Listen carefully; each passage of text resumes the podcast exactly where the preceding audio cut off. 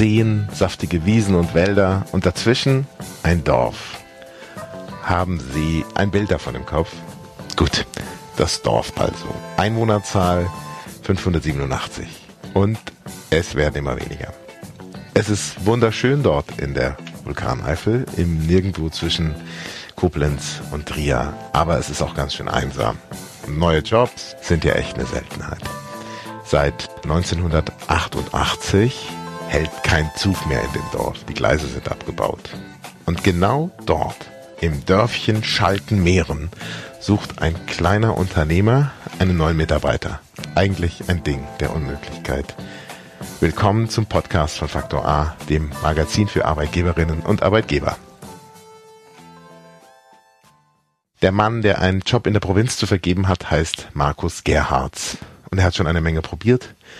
Gerhards ist der Inhaber von Bürotechnik Gerhards und er hat gut zu tun mit Druckern, Kopierern, Scannern und ja auch mit Faxgeräten. Die gibt es nämlich noch. Markus Gerhards also, der hat die Suche nach einem Mitarbeiter fast aufgegeben. Da wendet er sich an die Arbeitsagentur in Trier und lernt unseren zweiten Gast heute kennen, Christine Mentges, die Arbeitsvermittlerin ist. Und was dann passiert, das bespreche ich jetzt mit den beiden persönlich. Herr Gerhards, was ist das, was Sie am meisten an Ihrem Job mögen? Ja, in meinem Job mag ich halt diese Abwechslung, dass ich morgens zu meinen Kunden fahre und abends von meinem Kunden wieder zurückkomme natürlich verschiedene Kunden besuche und das bringt halt die ganze Abwechslung in meinen Job beziehungsweise in mein Business. Wann haben Sie gemerkt, dass Sie gerne mit Menschen arbeiten und wie haben Sie gemerkt, was das Richtige dafür ist? Also so ein Thema findet sich ja nicht von alleine. Was machen Sie denn mit Ihren Kunden? Was können Sie denen anbieten? Was ist Ihr Job? Also angefangen hat das theoretisch schon bei mir in der Lehre. Äh, ich habe Elektroinstallateur gelernt, in einem kleinen Betrieb und hatte da auch natürlich ganz viel Kundenkontakt gehabt. Äh, danach bin ich zu einer größeren Firma, die Kopierer herstellen. Direkt beim Hersteller war ich da beschäftigt 20 Jahre lang und da habe ich auch immer diesen Job gemacht mit Kundenbesuchen, denen helfen, individuell beraten, auch nachher. Und das mache ich jetzt auch seit elf Jahren selbstständig. Und das ist mir eine große Ehre und auch eine, immer wieder eine Herausforderung. Das klingt spannend. Das heißt, Sie haben eigentlich so in der Mitte Ihres Berufslebens einfach sich getraut zu sagen, ich mache das jetzt selber. Wie alt waren Sie denn da und was hat Sie dazu gebracht, diesen Sprung zu wagen? Ja, mein Alter, das war schon vielleicht ein bisschen spät oder 42 war ich, wobei die Berufserfahrung natürlich mir auch in die Karten gespielt hat. Ich hatte dann bei dem größeren Unternehmen aufgehört habe dann mich in die Selbstständigkeit gewagt und bin im Prinzip ins kalte Wasser geworfen worden oder auch äh, durch eine Mitarbeiterin vom Arbeitsamt, die hat gesagt, ey, komm, versuch's einfach mal, mach dich doch selbstständig. Wir bieten da einen Lehrgang an in Koblenz, da können Sie eine Woche hin oder zwei Wochen war es, glaube ich. Und dann habe ich diesen Lehrgang gemacht und das ist eigentlich von vornherein sehr gut gelaufen bei mir, weil die Geschichte dementsprechend war, dass viele Kunden auch die Verlängerungen bei meinem alten Arbeitgeber gemacht haben, weil sie mit meinen Leistungen sehr zufrieden waren. Und die sind, sagen wir mal, 30 bis 50 Prozent sind auch dann nachher meine Kunden geworden, was halt äh, sehr positiv war. Das kann ich mir vorstellen. Jetzt müssten Sie mir noch einmal Ihr Unternehmen ein bisschen vorstellen. Ähm, wie ist der Name? Was machen Sie? Was ist Ihr Angebot? Wie viele sind Sie? Ja, genau. Also wir sind insgesamt vier Leute, zwei in der Technik, zwei im Büro. Und wir vertreiben Kopierer, Drucker, Faxsysteme, Scanner, Scansysteme, also die Peripherie von den Büroeinrichtungen und machen hauptsächlich halt diese Kopiertechnik, eine individuelle Beratung für den Kunden.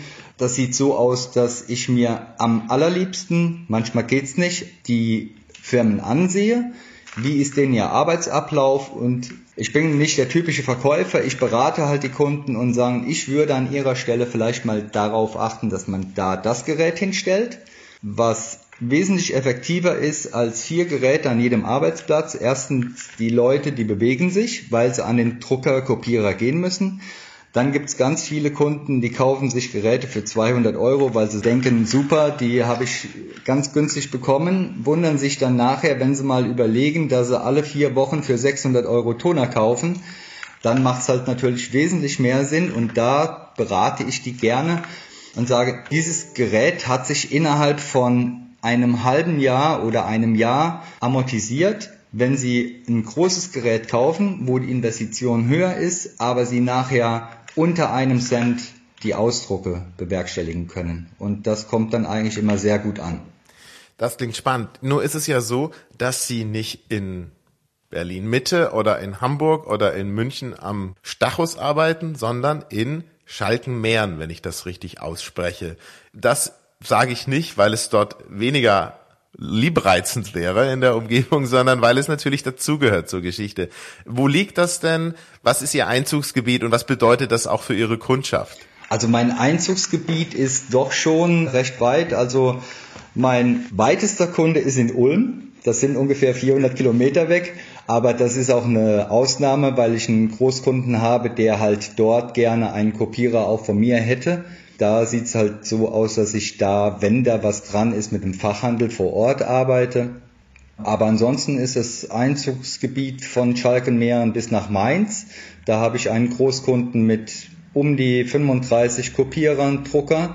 Ja, und dann in die andere Richtung geht's bis nach Luxemburg, Prüm, Montabaur, Koblenz natürlich sehr stark vertreten. Also man kann sagen, wenn Sie einen Zirkel um Schalkenmeeren mit 100 Kilometer, 110 Kilometer setzen, das ist das Einzugsgebiet. Jetzt muss ich mal noch eine Frage stellen, die ein bisschen mit der Zeit zu tun hat, in der wir leben. Alle reden von Digitalisierung, von papierlosem Büro. Und nun erzählen Sie mir, dass Sie Kopierer und auch andere Geräte, aber jetzt erstmal die Kopierer verkaufen. Ist das ein Geschäft, das auf dem absteigenden Ast ist oder verstehe ich es nur nicht, warum noch so viel kopiert wird? Ich habe 1990 bei der Firma angefangen und dann war ich auf Lehrgang und dann hieß es schon, oh je, wir machen nicht mehr lange papierloses Büro und hin und her. Und wenn man die Statistik ansieht, ist der Papierverbrauch seit 1990 ums Dreifache gestiegen.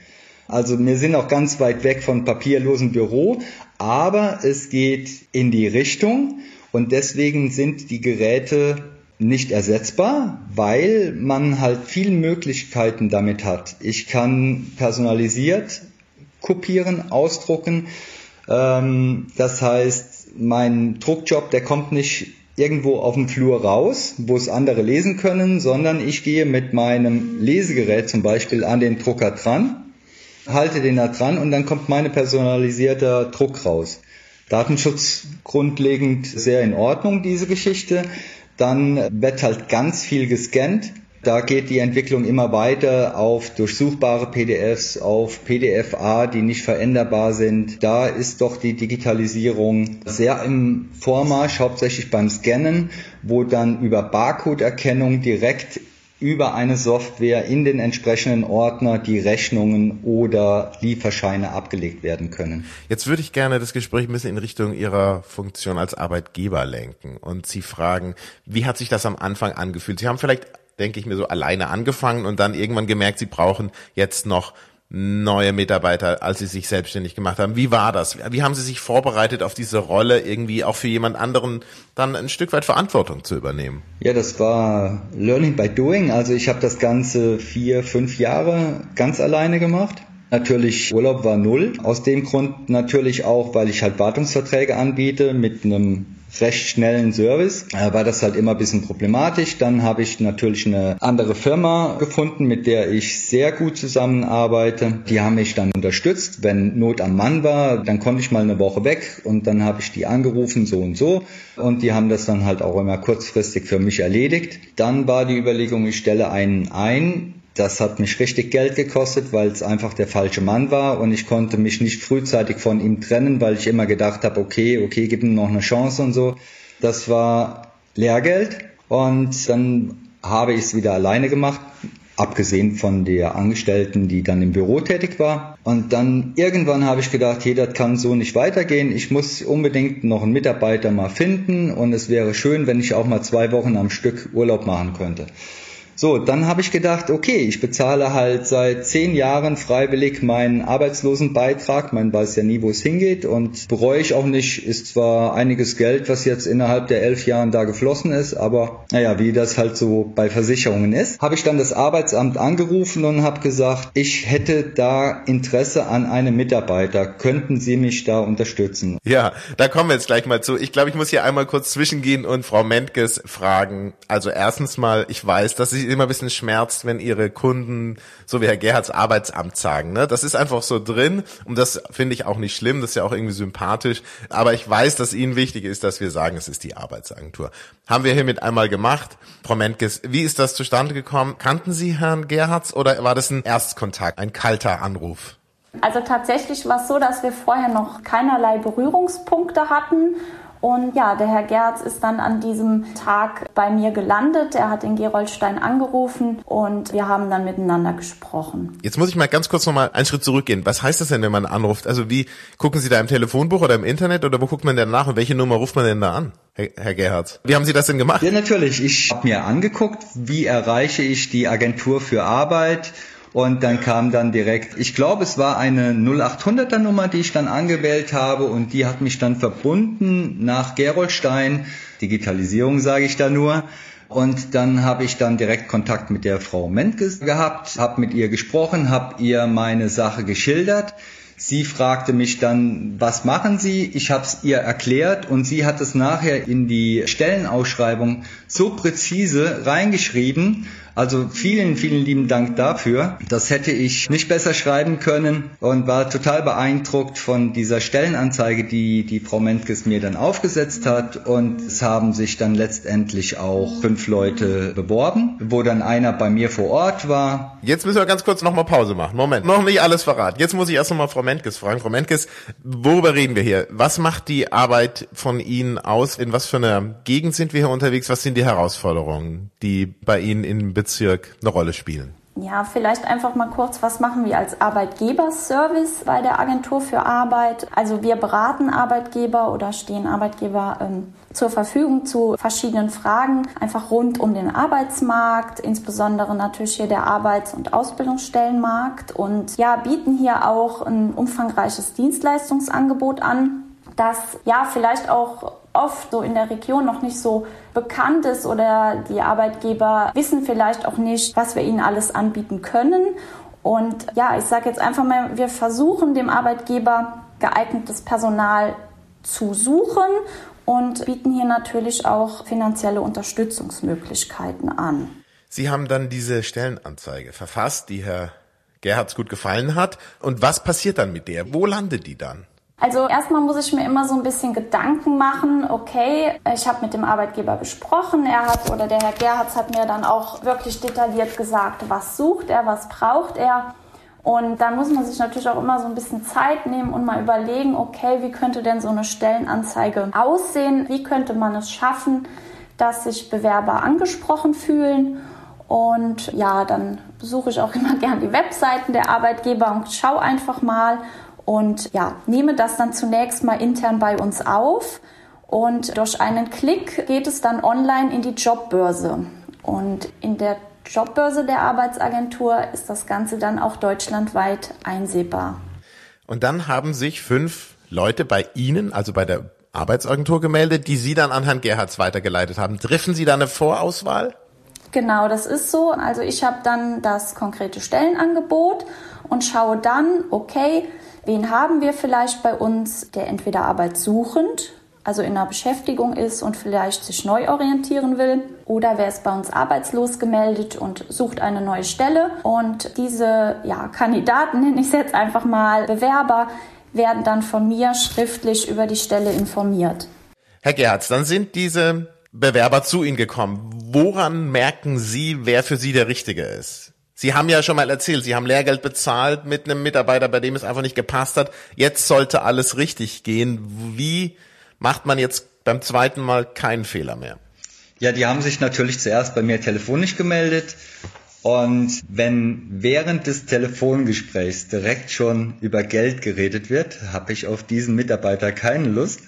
Auch wenn er mir sagt, er will nur zwei Euro die Stunde haben, aber was Geld betrifft, das, man redet halt einfach nicht drüber.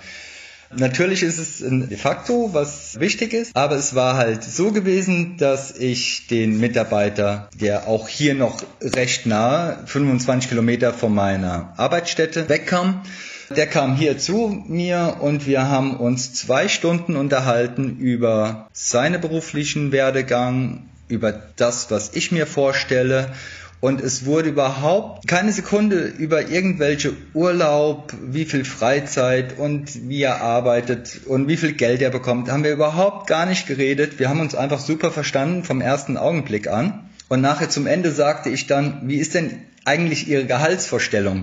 Und dann hat er das halt gesagt und das hat auch alles gepasst. Und dann sagte er, ich muss auch nicht fünf Tage die Woche gehen, mir reicht auch 80 Prozent. Aber ich meine, ist ja noch superer, dann machen wir halt, dass er freitags zu Hause bleibt.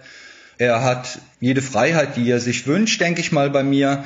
Die Arbeit muss halt gemacht werden. Wenn er meint, er hat die Arbeit am Tag gemacht, dann kann er wegen mir auch um drei nachmittags gehen. Aber wenn halt Not am Mann ist, weiß ich, auf den kann ich mich verlassen. Der bleibt auch bis um acht. Das heißt, die Vorauswahl von Frau Menkes hat gut funktioniert, aber letztlich die Entscheidung dafür, die muss dann aus dem Bauch heraus getroffen werden. Ist das so richtig zusammengefasst oder wie würden Sie das beschreiben? Ja, natürlich. Also die Chemie muss halt stimmen zwischen Mitarbeiter und Arbeitgeber. Und ja, also mein, mein größter Dank gilt da der Agentur für Arbeit und hauptsächlich der Frau Menkes für die Vorbereitung, für die Unterstützung und auch dann noch nachher habe ich noch einen kleinen Bonus für die Eingliederung bekommen von der Agentur für Arbeit. Recht herzlichen Dank dafür.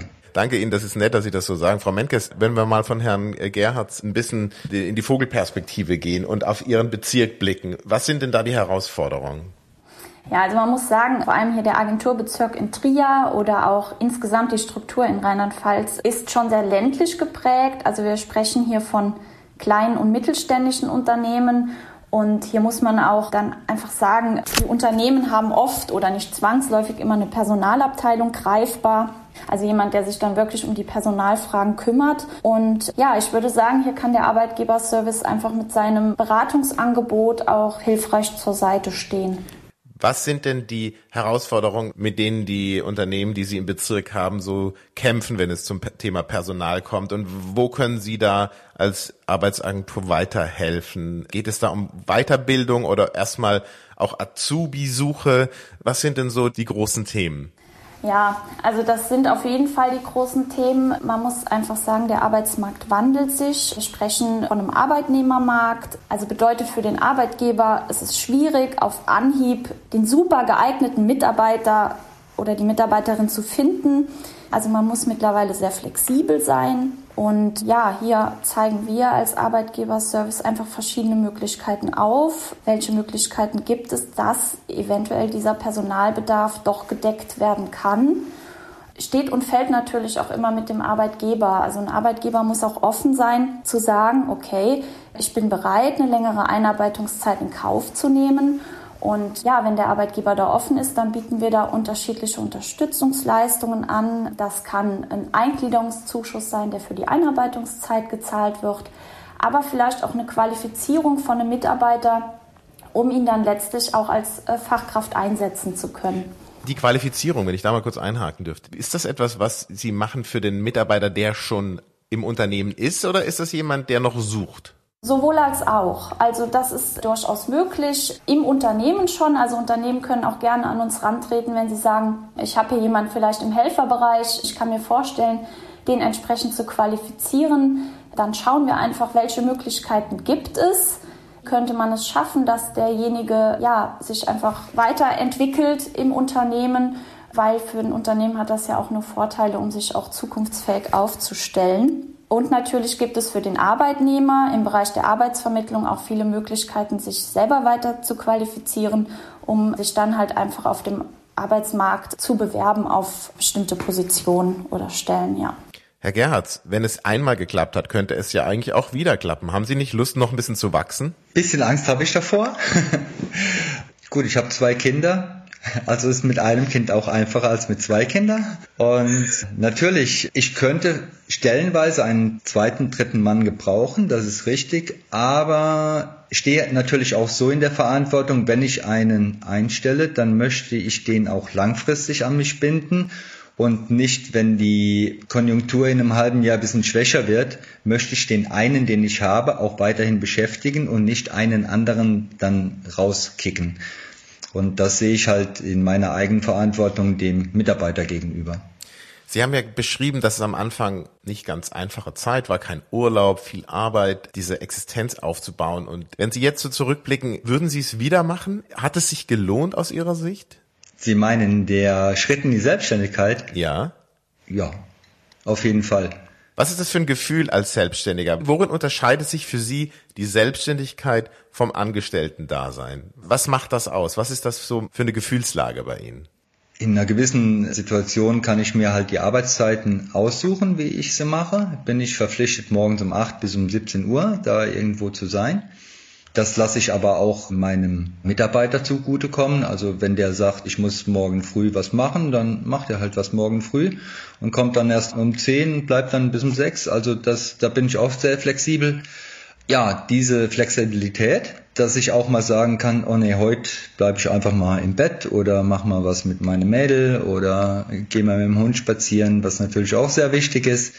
Auf der anderen Seite, wenn ich in einem großen Konzern bin, dann bin ich irgendeine Nummer oder eingruppiert und dann bekomme ich halt X-Faktor an Geld. Und wenn da mehrere Leute in die gleiche Arbeit machen wie Sie, dann gibt es natürlich unterschiedliche Bezahlungen, obwohl alle das gleiche Geld bekommen. Die einen bekommen 2000 Euro und verdienen sehr gut und die anderen bekommen 2000 Euro und sind unterbezahlt das kann man halt in einem kleinen Unternehmen und auch als Selbstständiger sich halt selbst aussuchen.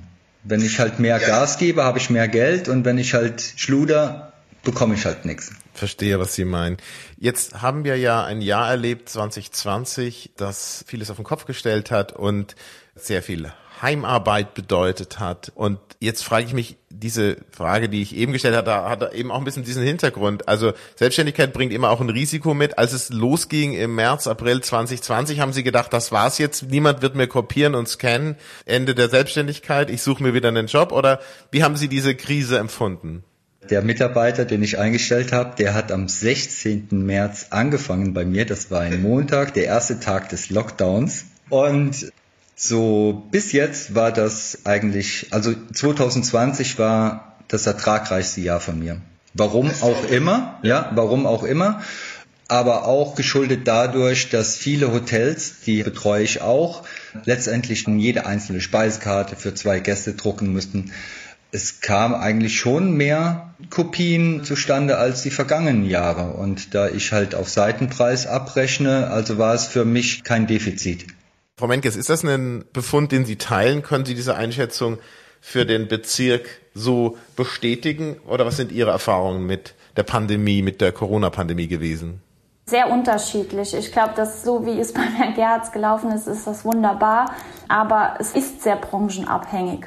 Ich habe sehr viel verzweifelte Gespräche mit Arbeitgebern, ja, die einfach Existenzangst haben und nicht wissen, wie es weitergehen wird. Aber auch durchaus Gespräche von Arbeitgebern, die mir schildern, dass sie einfach bisher gut durch die Krise gekommen sind und ja tatsächlich auch eine Auftragssteigerung haben. Ja, also ein heterogenes Bild irgendwie in der Krise. Ja, Herr Gerhardt, wie geht's weiter bei Ihnen in den nächsten Jahren? Was sind Ihre Pläne?